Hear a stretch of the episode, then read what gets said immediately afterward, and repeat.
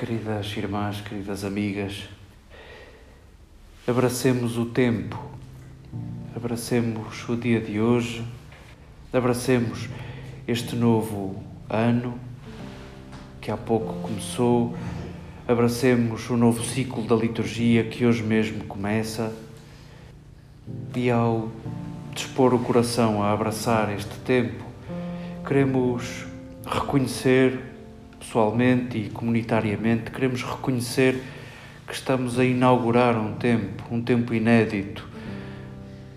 E que bom se, se assim for. Que bom quando não esgotamos o tempo presente nas nossas previsões, nos nossos programas, nas nossas expectativas cada vez mais cansadas. Que bom seria acolher a frescura do tempo inédito de agora e possa ao dia de hoje inspirar a começar de novo. E que bom seria que este fosse um refrão da nossa oração da manhã, todos os dias.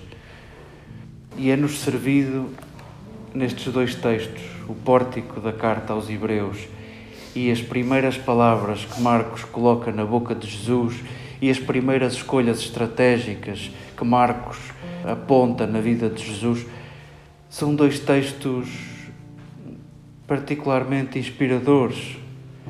É dos dias do ano talvez mais inspiradores nos textos que nos são servidos. A segunda-feira da primeira semana do tempo comum dos anos ímpares.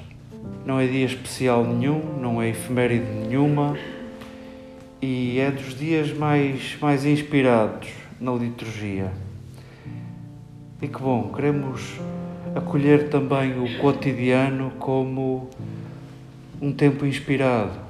Queremos acolher este dia tão discreto no calendário, dos dias porventura mais esquecíveis do calendário.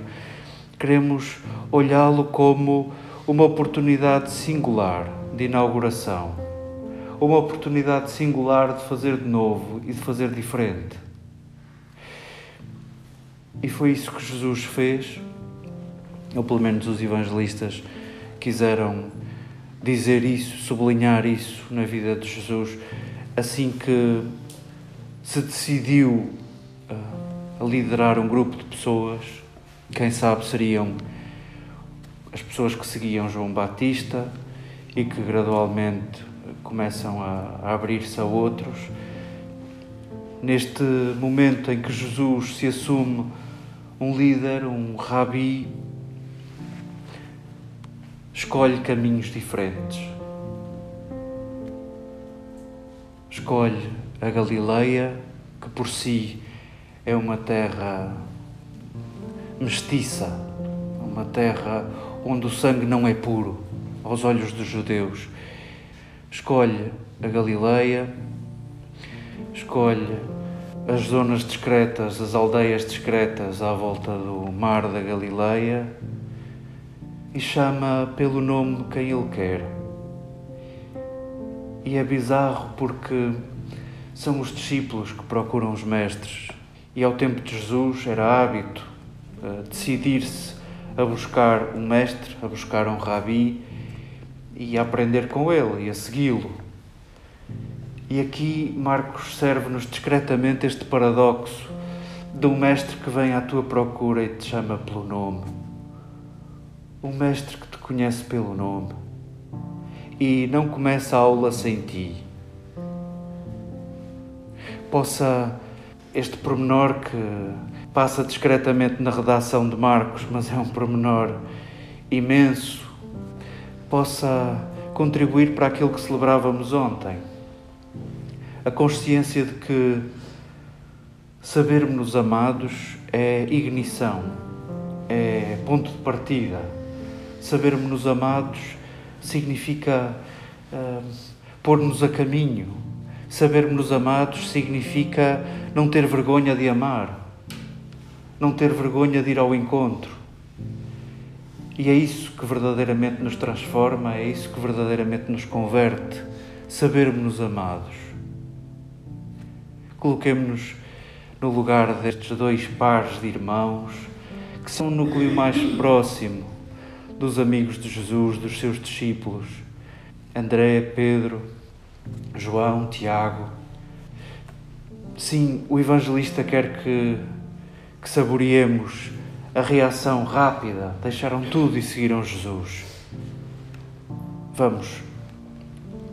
Há uma intenção da narrativa.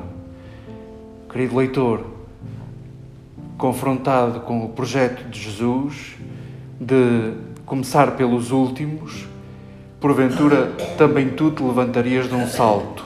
Estou certo, podia dizer cada um dos evangelistas a cada um de nós. Porém, bem sabemos que, que não é assim. Não passa uma pessoa a meio do nosso dia e deixamos tudo e deixamos todas as nossas seguranças. Não acontece assim conosco. No mesmo dia resolvermos tudo. Não acontece assim. Porém, a intenção do evangelista é que pensemos nisso. Que pensemos nisso. Quanto tempo demoramos a seguir Jesus? Quanto tempo demoramos a seguir a sua intenção, a sua vontade, a sua obsessão de fazer um só rebanho sob um só pastor, de começar por últimos para que ninguém fique de fora, com a certeza de que todos são amados por Deus sem porquês. Saboreamos ainda a felicidade do verbo deixar em português ter vários sentidos. Sim, saboreamos esta vontade de largar, de cada vez mais largar. O texto diz que eles largaram de uma vez só as seguranças e seguiram Jesus. Queremos saborear esse sentido imediato e queremos saborear o verbo deixar como permitir permitir. E queremos permitir que o projeto de Jesus seja o nosso. Queremos permitir que o projeto de Jesus seja a vontade de gradualmente deixarmos as seguranças que fazem com que os nossos gestos, as nossas palavras e as nossas escolhas se esgotem nos nossos confortos se esgotem naquilo que dá menos trabalho, se esgotem entre iguais. Possa o sonho de Jesus ganhar forma no dia inédito de hoje, com a nossa disponibilidade para deixarmos que Ele seja, para deixarmos que Ele chame, para deixarmos.